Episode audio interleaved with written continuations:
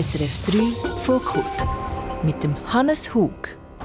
Und mit der Katharina Pipilotta Langstrumpf, 56, Konzertmanagerin, Musikmanagerin, Promoterin, Bookerin. Also, was ist eigentlich deine Berufsbezeichnung? Kata, so sagt man dir ja eigentlich in Kurzform.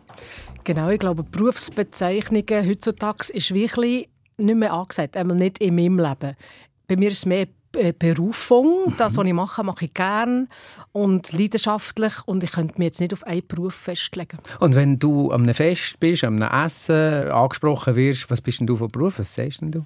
Ja, oder wenn man beim Arzt oder Ärztin muss das Zettel ausfüllen, steht dort Beruf und da schreibe ich immer etwas anderes her. Manchmal Management, manchmal selbstständige Booking-Agentur oder einfach irgend so einen Beruf kann ich eigentlich gar nicht herschreiben. Also vermutlich ist beim Arzt, bei der Ärztin schon mal die Frage, also äh, Pippi Lotta Langstrumpf, ist das ein Witz oder was? Aber du hast mir gesagt, du hast dir zu deinem 40. Geburtstag eine Namensänderung geschenkt, einen Künstlernamen im Pass. Wieso? Ähm, ich musste den Pass neu machen, weil das Datum ist abgelaufen. Also ganz ein simpler Grund. Und nachher habe ich gewusst, von anderen Künstlern, wie man muss, was man muss machen muss, um einen Künstler mittragen. Und da habe ich, eigentlich ist das zuerst wirklich ein Witz gewesen, weil Pippi Langstrumpf ist wirklich mein Vorbild seit Kind, weil sie hat nie ein Problem, sie hat immer Lösungen und das hat mir immer sehr imponiert. Und ich habe gedacht, das wäre jetzt doch cool, den Namen Pippi Langstrumpf im Pass zu haben, also mit meinem Namen kombiniert, Katharina Pippi Lotta Langstrumpf. Und dann bin ich aufs Passbüro und dann hat der Beamte der gesagt, hat er die Unterlagen dabei, wo ich gesagt habe, ich sollte noch den Künstlernamen eintragen. Und dann habe ich ihm einfach ein Mäppchen hergelegt, weil ich gewusst habe, man muss gewisse Unterlagen dabei haben und beweisen, dass der Name wirklich im Umlauf ist und dass der gebraucht wird. Und das war dann schon auf Webseiten von Artists, die natürlich mit Kontakt haben, drauf und so. Ah, okay, also approved im, genau, im, im das Reality ja, genau, sozusagen. genau. Der muss wirklich im Betrieb sein, der Name. Und da habe ich das Mäppchen abgegeben und aber nichts dazu gesagt. Er hat den Namen auch nicht angeschaut und nach einer Woche war der Pass in meinem Briefkasten. Ich habe selber nicht geglaubt. Ich dachte, da kommen dann noch irgendwie Copyrights-Fragen, weil wer hat schon Pippi Langstrumpf im Pass? So kann das einfach so. Aber es ist nie etwas passiert, nein. Und ich behaupte bis heute, dass ich die einzige Person bin, die Pippi Langstrumpf im Pass hat, bis mir jemand natürlich das Gegenteil beweist. Also vielleicht äh, NachlassverwalterInnen von der äh, Astrid Lindgren, die, die Pippi Langstrumpf erfunden haben.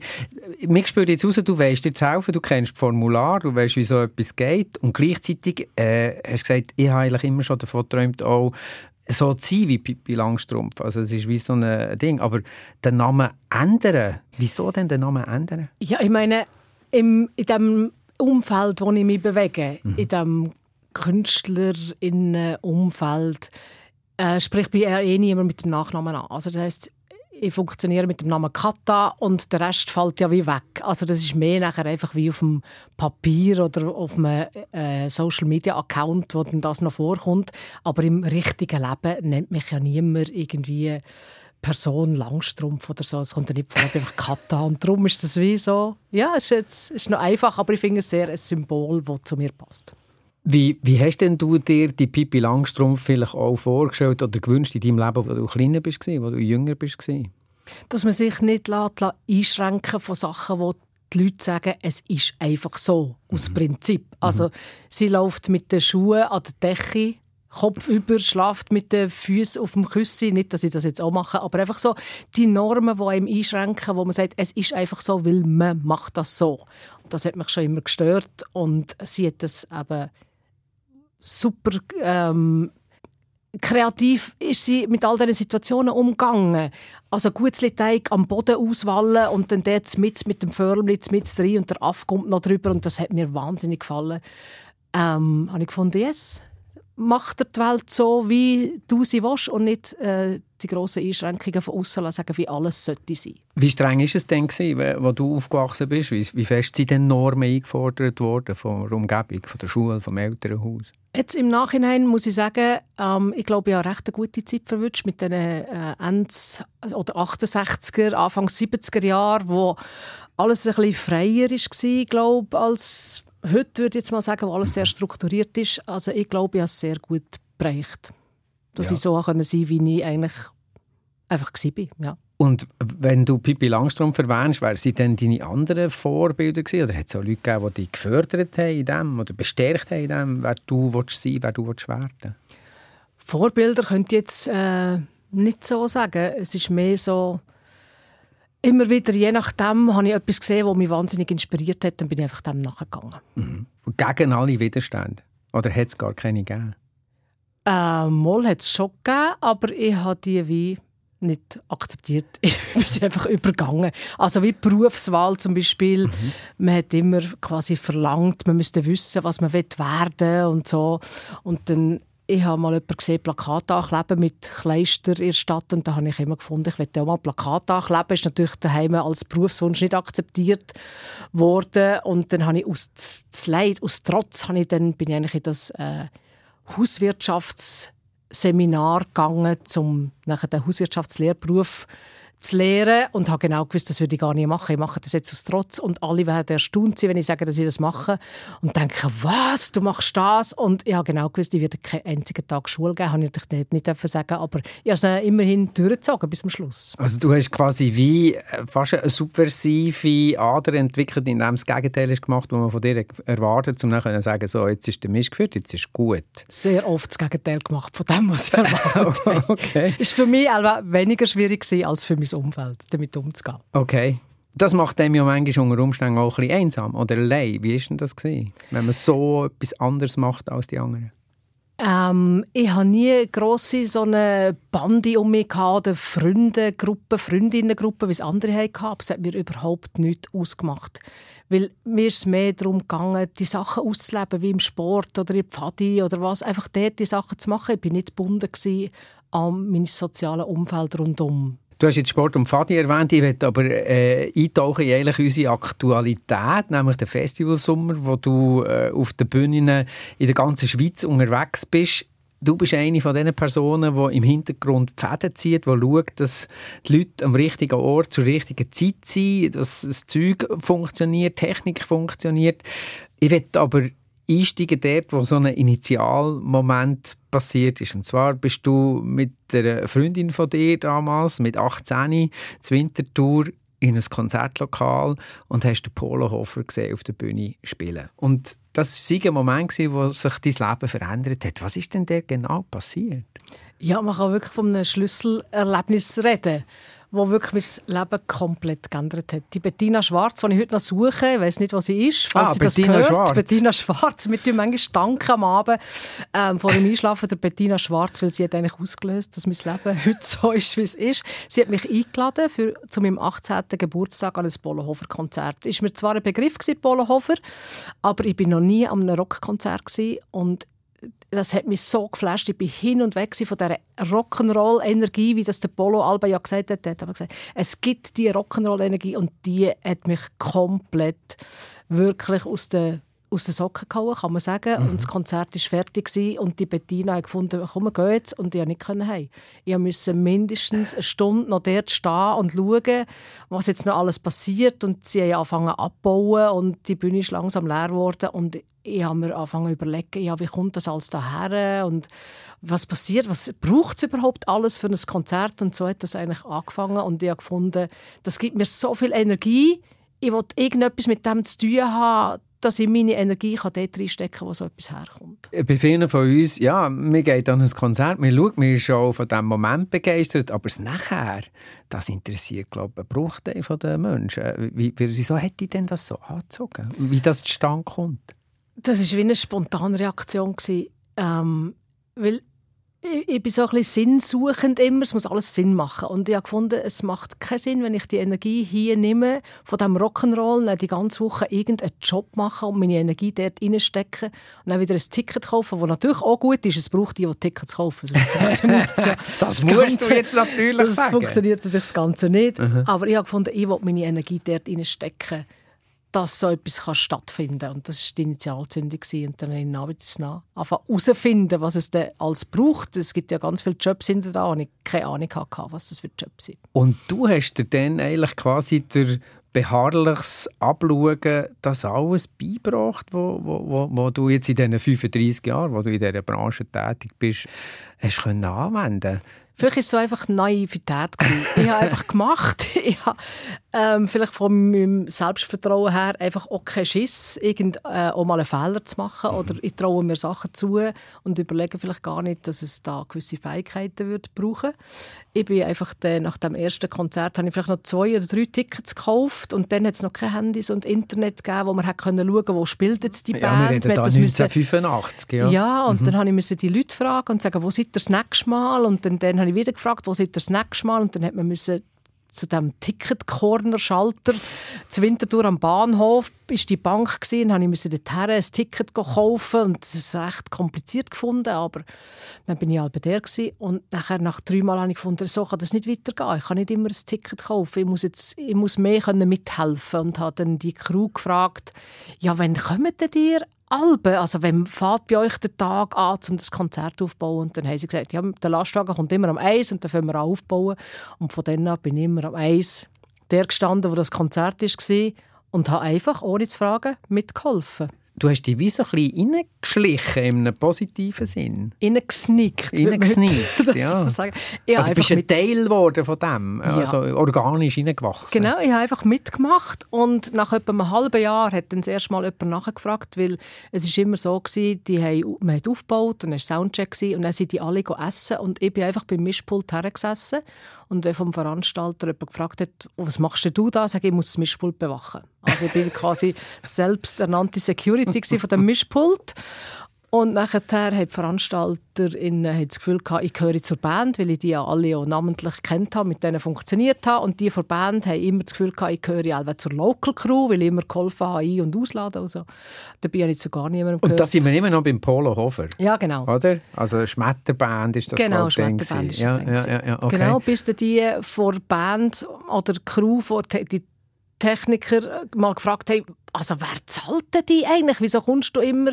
Oder wie schaffst du in dieser Local Crew zu sein? Wo ich gesagt habe, ich bin gar nicht in der Local Crew und es zahlt mir auch niemand. Ich mache das einfach, weil ich das wichtig finde. Das ist quasi wie anstatt das Ticket kaufen, habe ich geholfen und dann haben sie aber irgendwann gefunden, also so geht doch das nicht mehr weiter. Also wenn du wirklich das machen willst, dann, dann soll dich jemand integrieren und dir das wirklich anlehren, was man braucht. Aha. Und ähm, ja, so bin ich nachher dazugekommen. Und das ist, glaube ich, dann der Moment, wo du den Musiker Rams äh, hast lernen kennen. Bei einem von diesen Konzerten ist nachher, ähm, das ist der 16. März, gewesen, wo der Polohofer Geburtstag hatte und er hat das Bümplitz im Sterne gespielt und hat zwei Gäste eingeladen, nämlich der Kuno und eben der Rams von Zürich und die haben am Tag vorher oder nachher Geburtstag und dann habe ich gehört, wie der Rams zum Polo sagt, ihr habt es schon gut da mit denen. Dann hat man noch Roadies gesagt, sagt man ja heute eigentlich nicht mehr. Die haben da die Roadies und die machen alles und wir müssen immer alles selber schleppen und selber machen. Oh. Und ich bin eben dran gestanden, bin zu dem Rams und gesagt, ich komme schon, also wenn und wo. Und dann sagt er so, er ist recht gross, mit grossen Augen schaut mich so an und äh, sagt, ja, kannst du die Gitarrenstimme und Seiten wechseln? Also so hat er es gesagt. Ganz tiefe Stimme, ja, kann ich. Kannst genau. überhaupt Gitarre spielen? genau. Und dann äh, habe ich gesagt, nein, kann ich nicht, aber es könnte ja lernen. Und dann sagt er so, ja, kannst du wieder kommen, wenn du kannst. Und dann habe ich gewusst, dass er am nächsten Tag mit seiner Band im Volkshaus Zürich spielt und habe gedacht, okay, jetzt packe ich meine Chance. Bin am Morgen in Winterthur in einen Gitarrenladen und habe gesagt, ich könnte die Gitarrenrodi, hat mir eben dann noch gesagt, Gitarrenrodi werden. Ich hätte einen Job, aber ich muss können Seiten wechseln. Und Gitarrenstimme, der hat mich natürlich gross angeschaut, hat aber alle Gitarren ab der Wand genommen, die ausgestellt sind. Er hat gesagt, es ist eh Zeit, dass man dann mal die Seiten wechselt und die abstaubt und wieder wegmacht. Dann habe ich den ganzen Tag dort gelernt, das zu machen. Mhm.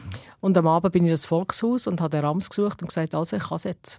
Dann hat er gesagt, also was? Sag ich ja gestern zu Bern, also zu Bümplitz, hast du gesagt, wenn ich Gitarre, Stimme und Seiten wechseln soll ich wieder kommen. Ich habe es jetzt, ich habe das den ganzen Tag geübt. Also, wo gehen wir jetzt her? Mhm. Und das war der Anfang von eigentlich dem Toureinstieg. Denn du hast mir auch erzählt, du hast für ihn Engagement klar gemacht, also, also Bookings gemacht, oder? Es hat so angefangen, dass er natürlich noch Zusatzfragen gestellt hat, kannst du Auto fahren? Mhm. Und dann habe ich gesagt, ja, weil mhm. ich gerade schon können, mit 18 gelernt Autofahren schon können, hat er gesagt, also eben morgen haben wir ein Konzert und wir haben noch niemanden, der den Bus holt, Miet, den Mietbus äh, und, und fährt und so. Und ich gesagt, okay, dann bin ich dabei gewesen und habe ein, Konzert, ein paar Konzerte mit ihnen gemacht und mitgeholfen. Dann Backline anfangen machen, das heisst eben die Instrumente aufstellen und schauen, dass alles läuft auf der Bühne. Und nach ein paar Konzerten ist die Tour fertig gewesen. Also Backline, nur noch schnell. Backline ist, glaube ich, alles, was auf der Bühne steht, außer die Instrumente, die, die Künstlerinnen und Künstler selber mitbringen, oder?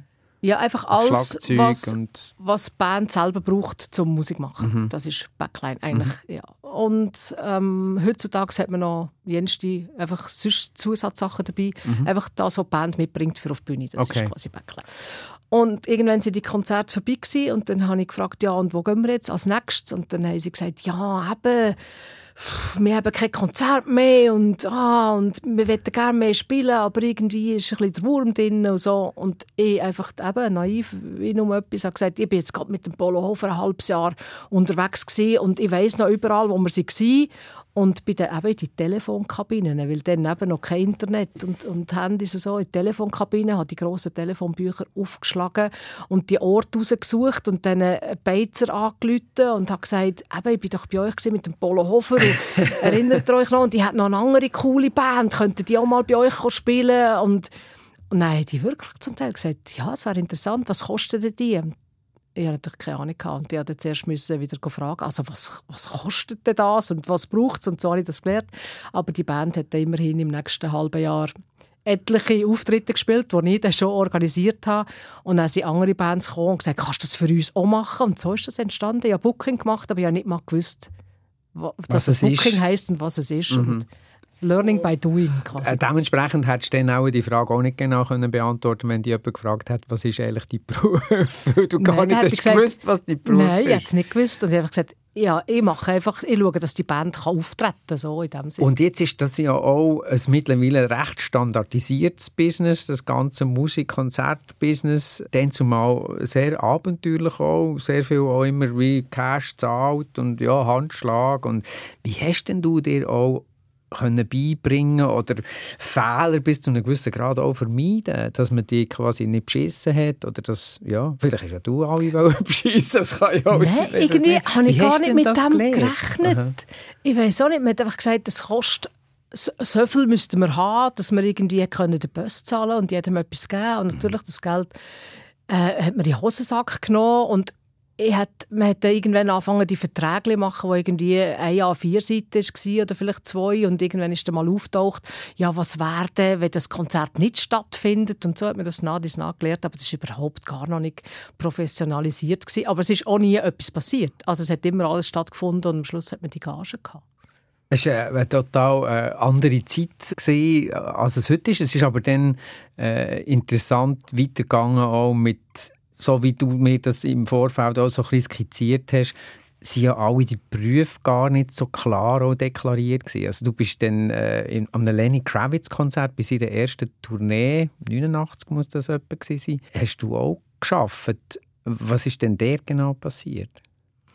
Man hat mich dann mal irgendwann äh, vor der Technikseite darauf angesprochen und gesagt, weißt du, also wenn du wirklich das Business einsteigen willst, solltest du eigentlich als Stagehand anfangen. Also was und ich habe natürlich dann nicht gewusst, was das bedeutet. Heute weiss ich, das ist eigentlich die unterste Stufe, wo man einfach mal bei grossen Konzerten, wenn der Lastwagen herfährt, hilft man die Kisten ausladen, bringt sie zur Bühne und irgendjemand sagt, hier links und rechts und da kommen sie her. Und dann hat man mich auf Zürich geschickt und ähm, da habe ich das gemacht bei Free and Virgin, habe ich mich gemeldet als Stagehand. Das war eine Konzertagentur damals. Genau. Neben Good News eigentlich die einzige grosse. Genau. Und dann hat man so im Volkshaus Zürich und so hat man die Konzerte äh, gehabt.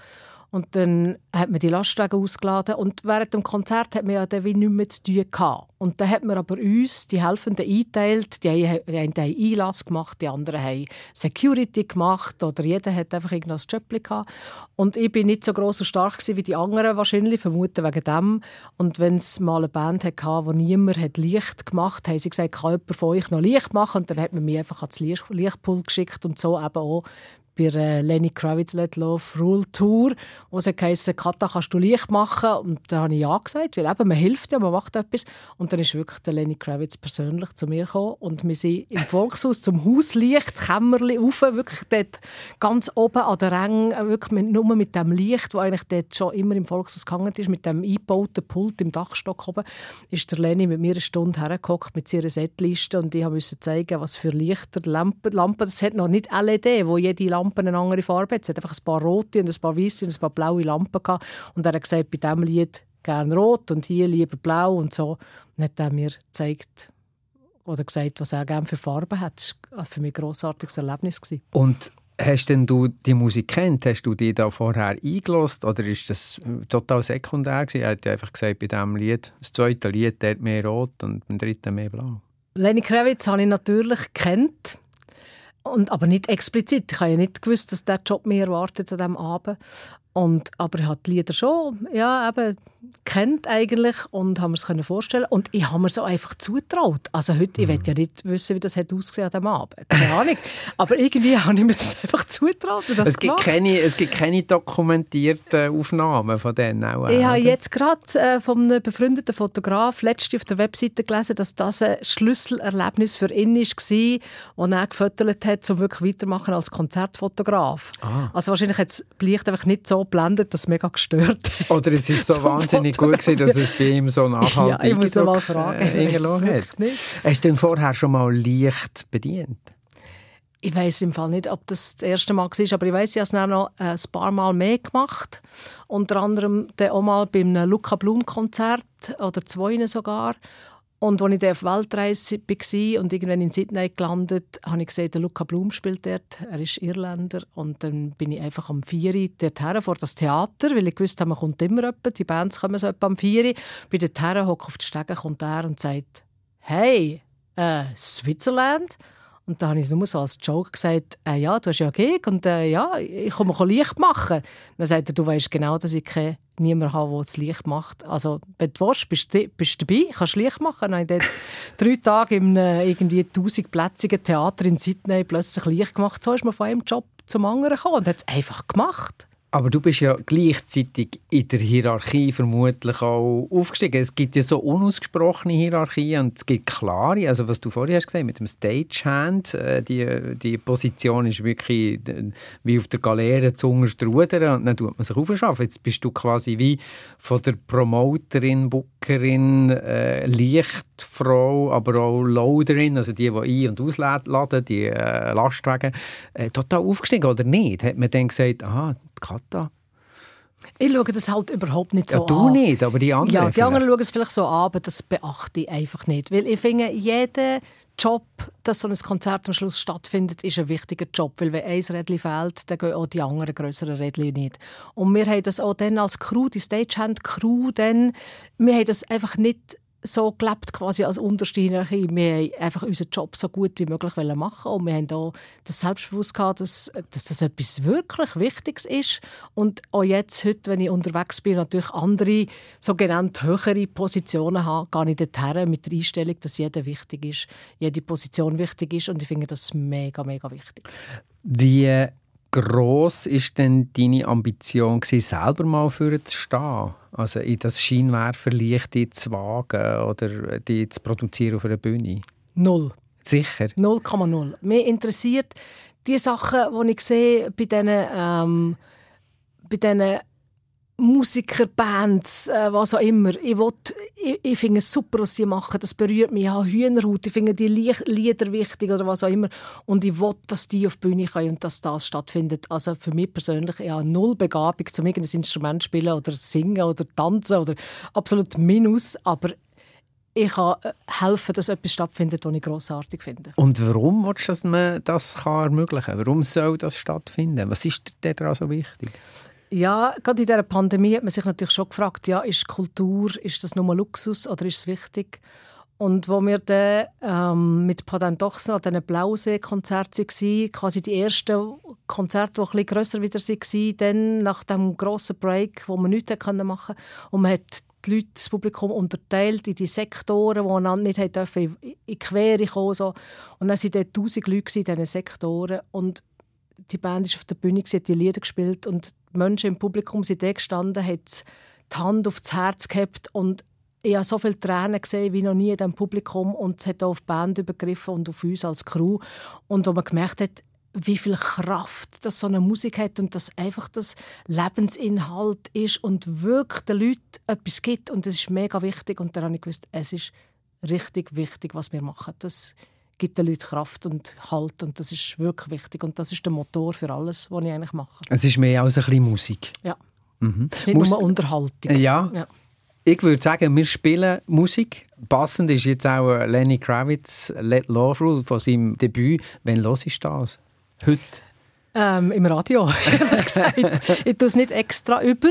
Aber natürlich, wenn es im Radio kommt, habe ich die Bilder und ich weiß noch genau, nach dem Konzert ist der Lenny wirklich gekommen und hat allen von uns, uns Stagehands, alle, die geholfen haben an diesem Konzert, hat allen die Hand gegeben und hat «Thank you» gesagt. Und es war wirklich einfach ein grossartiger Moment. Gewesen.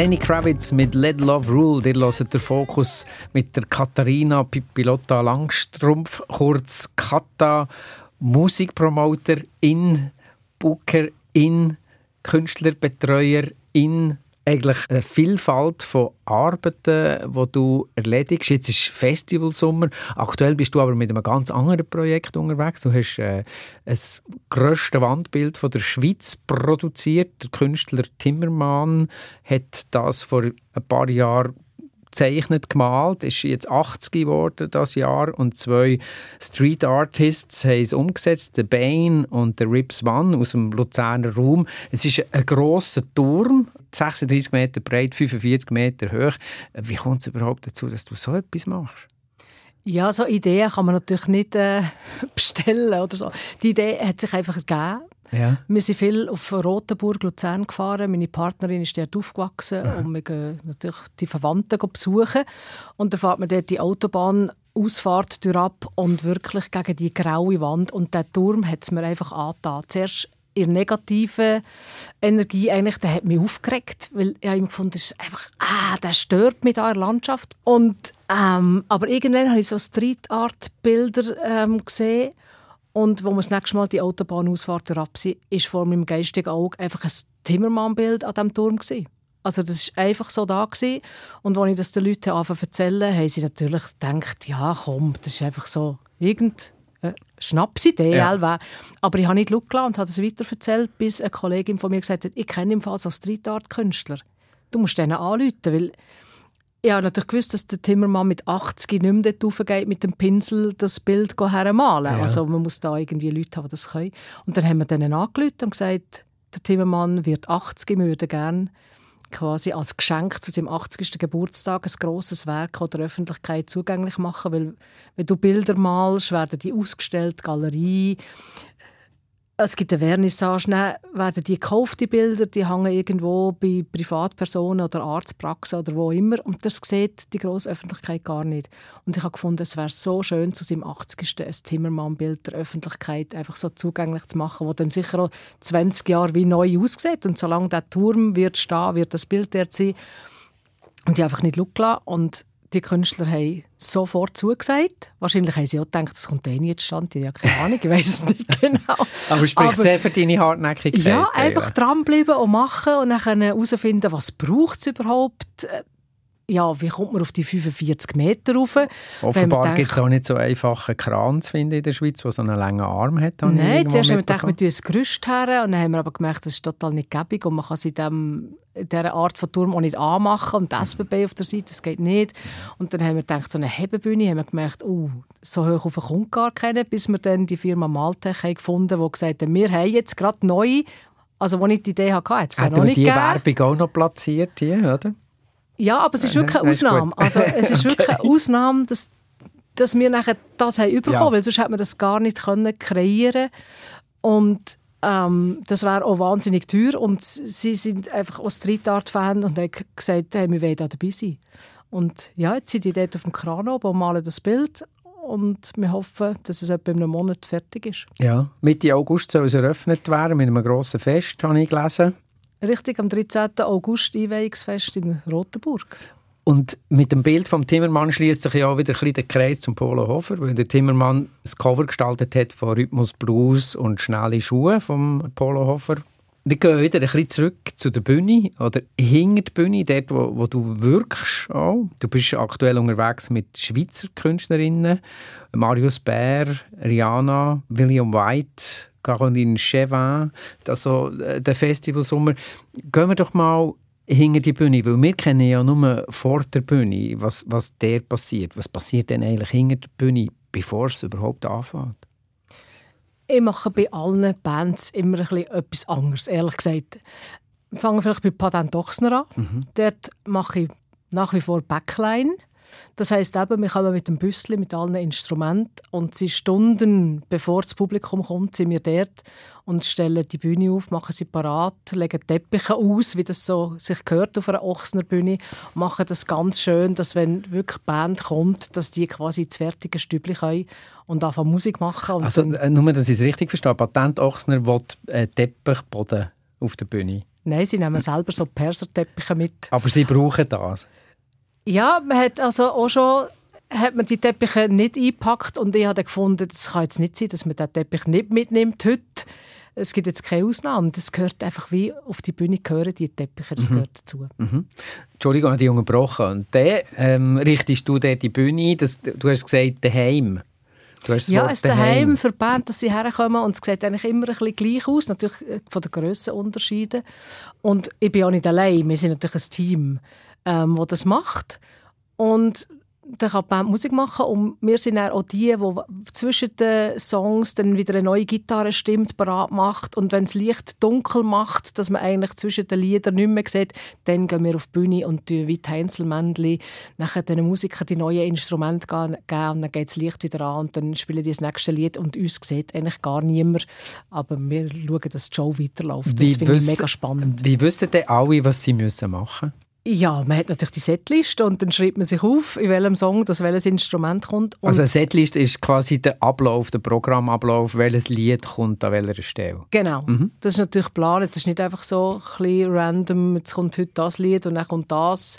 Also es gibt sicher Bands, die das so machen, aber bei Patent Dochser, so ein grosses Schiff, kann man nicht einfach so schnell Mhm. äh, wenden. Da weiß man schon, was als nächstes kommt und macht es parat und schaut, dass der Ablauf ähm, flüssig funktioniert. Oder wenn mal etwas nicht geht oder irgendetwas ausleert auf der Bühne, sind wir die, die einfach schauen, dass äh, die Show, the Show must go on. Also man muss da schon sehr wach sein. Auch. Für mich ist das ein mega Konzentrationstraining. Ich finde das super, weil manchmal wirklich tobt der Bär, wenn man auf dem Gurten ist und die 30'000 Leute singen irgendein Lied, muss man schauen, dass man sich nicht mitreißen und einfach da findet, wow, das ist jetzt mega toll und oh, man muss konzentriert bleiben und auf die Bühne schauen und dass alles klappt. Und die Challenge von wirklich fokussiert bleiben, das finde ich wahnsinnig spannend und sich nicht ablenken Hast du das immer schon können? Es hat mich immer fasziniert. Eigentlich ja. Und ich habe gemerkt, dass das wie eine Aufgabe ist, wo man, wo man daran arbeiten kann. Und ja, es hat mich wirklich auch interessiert. Versuchen, zu konzentriert zu bleiben und sich nicht ablenken, weil es passieren so viele Sachen in diesen Momenten, dass man wirklich einfach ja, dort bleibt, wo, wo man muss sein muss. Und sich nicht mitreißen sozusagen. Ja, und dass auch niemand kommt mit dem ein bisschen reden auf der Seite der Bühne, sondern dass man denen sagt, hey, wir müssen konzentriert sein und nicht stören und nicht ablenken und so. Das ist mir sehr wichtig. Wir haben vorhin von den Hierarchien geredet. Wie, wie ist denn das? Wer entscheidet denn schlussendlich, was jetzt läuft? Kannst denn du sagen, jetzt machen wir das? Oder bist du einfach, weil du Crewmitglied bist, ist das eine flache Hierarchie und alle wissen eh, was sie müssen machen? Oder wie ist das? Nein, dort ist es eigentlich wie, wie klar. Also, äh, erstens ist es mal von einem Festival oder so vorgegeben, wie lange darf die Band spielen. Und die Band weiss ja, wie lange die Lieder gehen. Also hat man eine fixe Liste. Ähm, und dann weiss eigentlich jeder, was machen. Man kann nicht mehr gross etwas entscheiden. Man kann nur entscheiden, wenn die Bühne jetzt kleiner ist oder grösser ist, dann entscheiden wir, wie viel Platz wir oder wie nah muss man bauen oder wo sind die Wege, dass die Musiker noch durchlaufen können, dass es ja, man muss schon einen Plan haben. Ja, und vermutlich ist es auch nicht einfacher geworden äh, in Bezug auf Sicherheitsvorgaben. Also, eben, ich habe vorhin schon mal gesagt, äh, die Sachen sind standardisierter als früher. Wie viel muss man eigentlich noch improvisieren?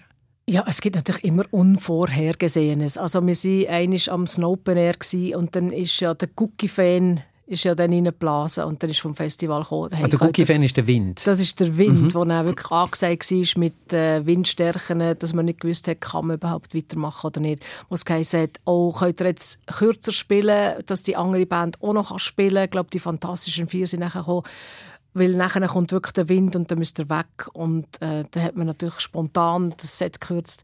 Und nach dem Konzert ist uns wirklich alles um die Ohren geflogen. Man gewusst, mit gewissen Stundenkilometeranzahl müssen sie hinten das Bühnenzelt aufschneiden, weil sonst die ganze Bühne würde umkutten und wir sind wirklich knapp noch der zum äh, grossen Scheideck-Bahnhof raufgekommen, haben aber nicht mehr jetzt Zeug einladen weil es ist uns wirklich alles um die Ohren geflogen und haben es in einem Zugdepot zwischendeponieren und es hatte auch schon ein paar Sachen gehabt, die kaputt gegangen sind, äh, weil es einfach alles umgekehrt ist.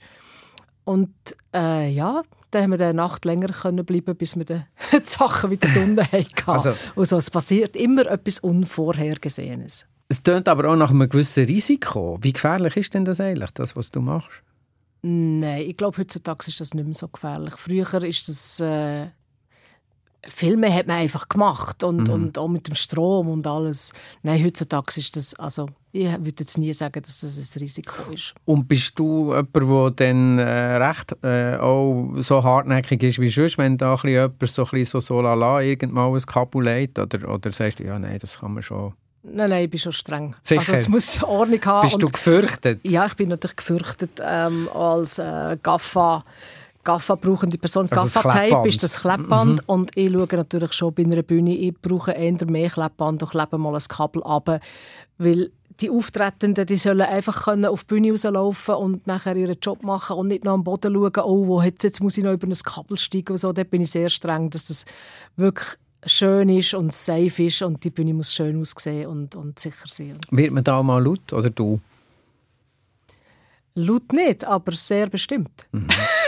Ich frage das nicht zuletzt, weil oft ist es ja auch so, dass hinter der Bühne vor dem Konzert ist äh, äh, eine zunehmend angespannte Stimmung. Es ist eine sehr so äh, konzentriert. Man spürt auch, dass die Leute, die auftreten, eine gewisse Angst haben davor, was jetzt könnte passieren wenn sie rausgehen und es vielleicht nicht mehr so gut ist wie das letzte Mal oder anders oder sich ja auch emotional so äh, präsentieren und offen geben, wie, wie man das kaum macht vor Tausenden von Menschen.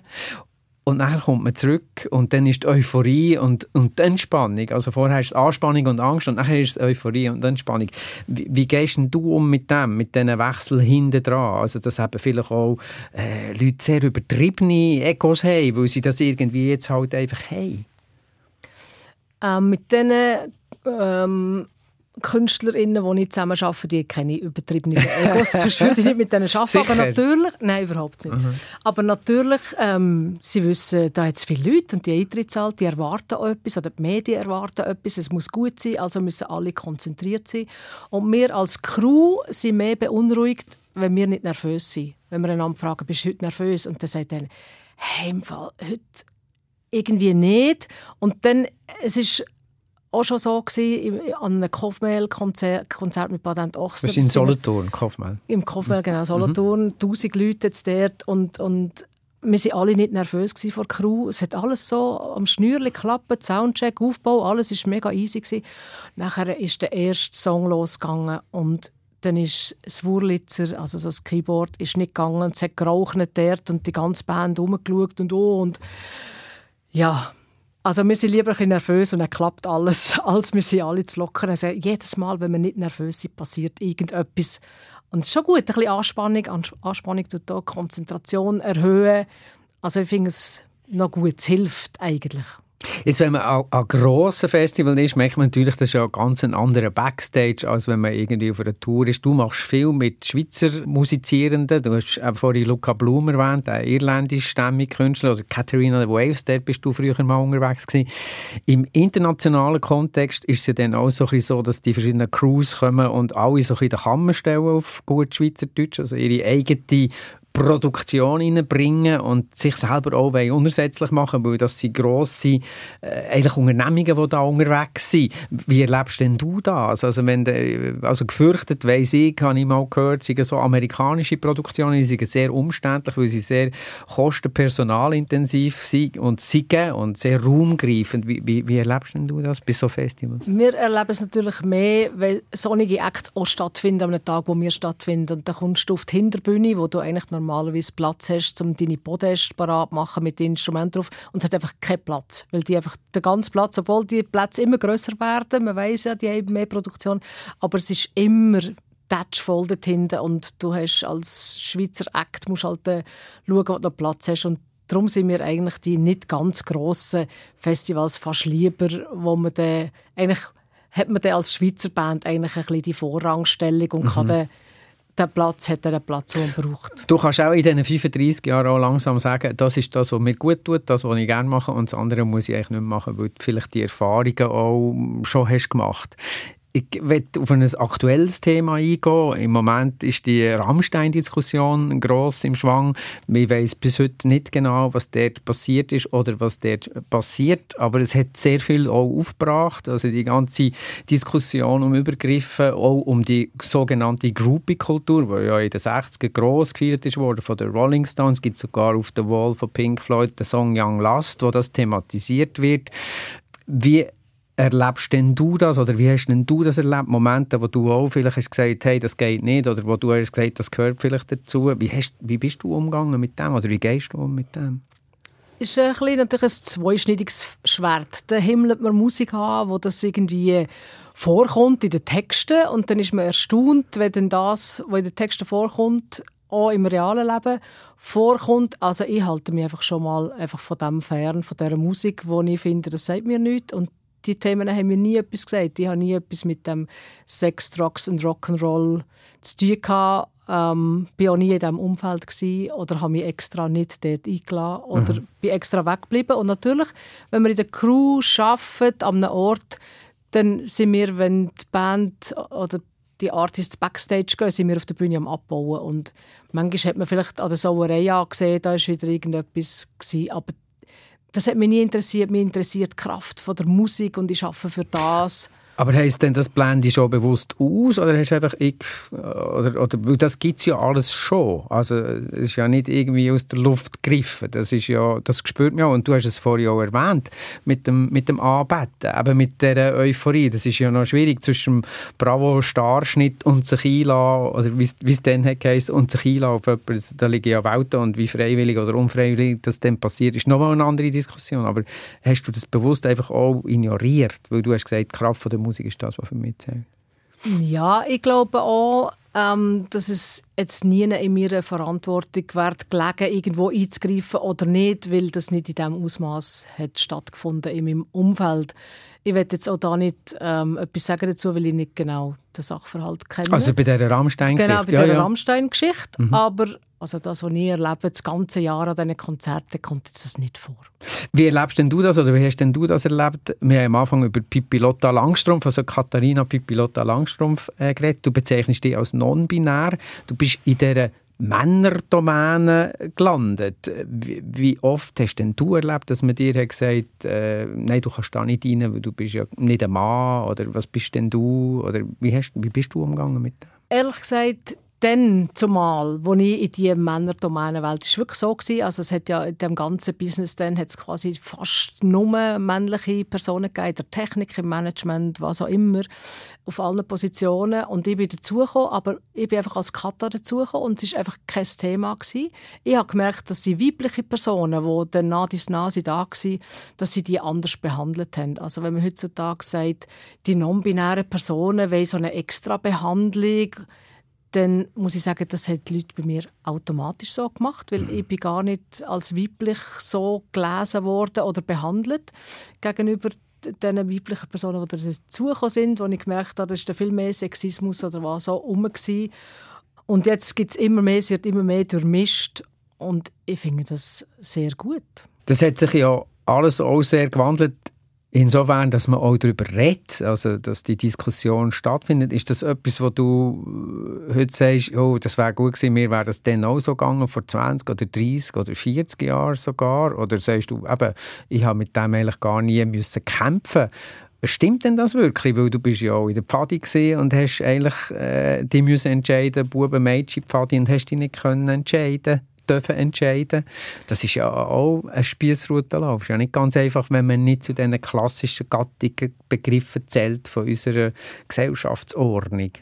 Ich habe es nur ein einziges Mal erlebt, dass sie gesagt haben, sie wollen keine Frauen in ihrer Crew, wo Free and Virgin mit Good News zusammen ein Konzert im Hallenstadion nicht veranstaltet. Und dann haben sie gesagt, Sibyl und ich, wir waren dann das Zweite, gewesen, haben sie gesagt, ihr dürft dafür ein Ticket haben. Und dann haben wir schon gefunden, das geht irgendwie gar nicht. Warum sollen wir jetzt da nicht kommen? Aber es war das allereinzige Mal, gewesen, wo wir irgendwie etwas Ausschließendes erlebt haben.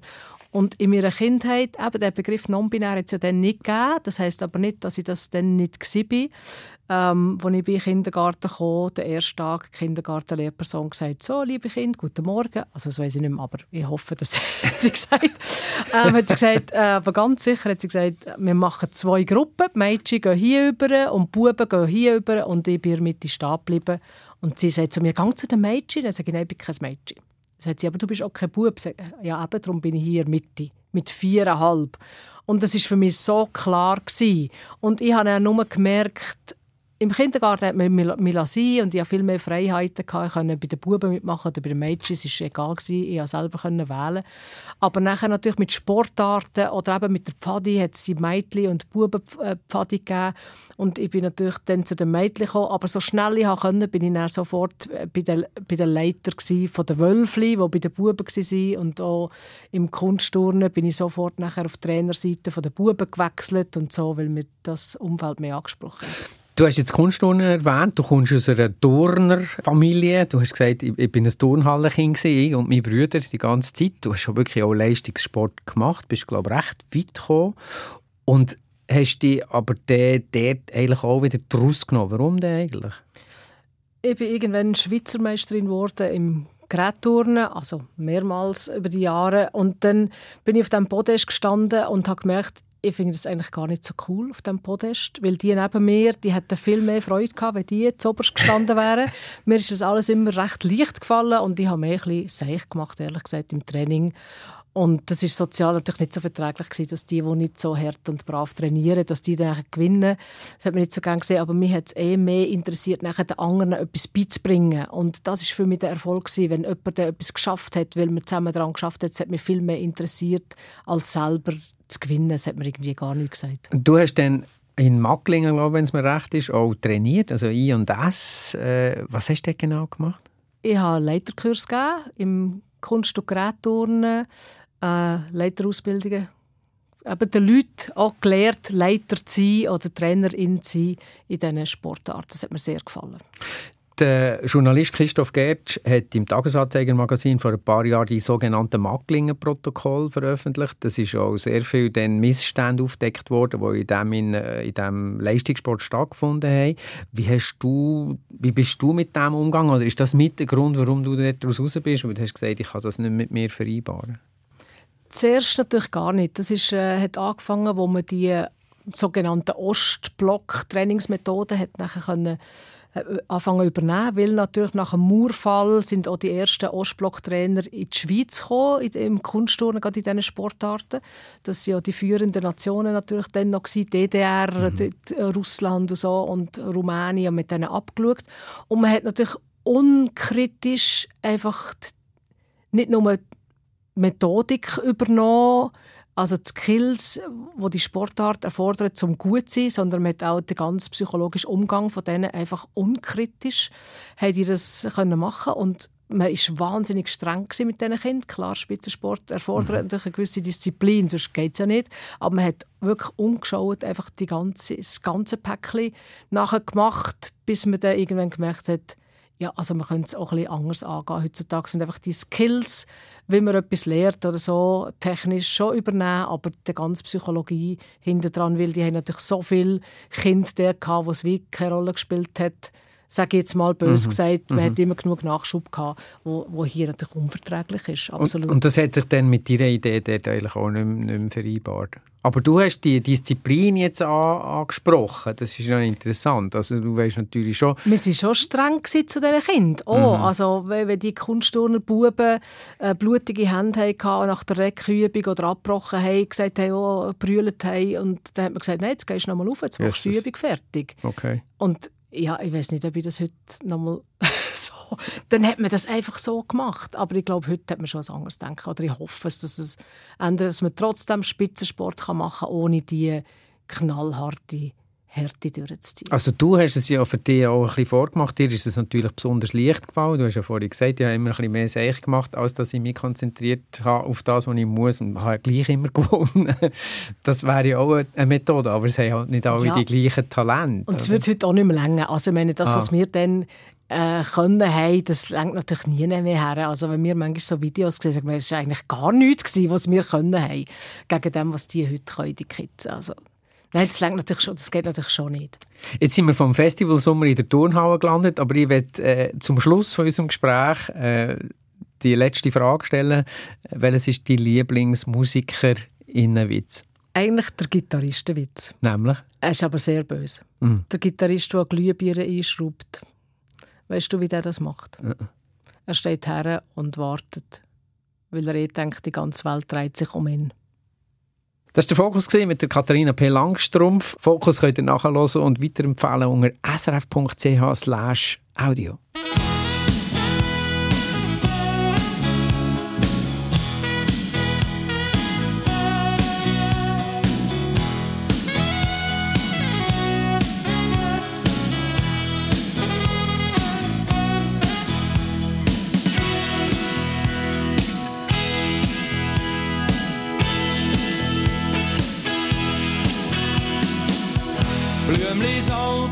Sommernacht. Nachdem ich hab eine Bergtour gemacht, da hab sie getroffen vor der Hütte raus. Sie hat Wasser geholt für einen Blumenstrauß. Auf dem Bänkli vor dem leeren Stall. Sagt sie zu mir, es ist kein Zufall. Ich glaube, wir sind nur eine hier. Als wär's ein Film, vergessen is nie.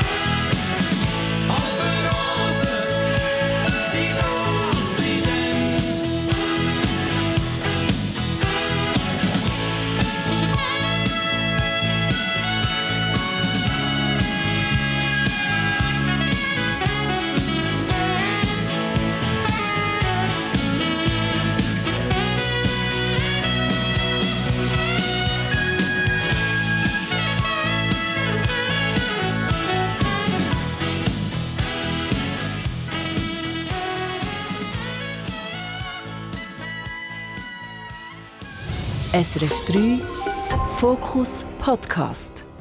Alle Tags auf srf.ch/audio.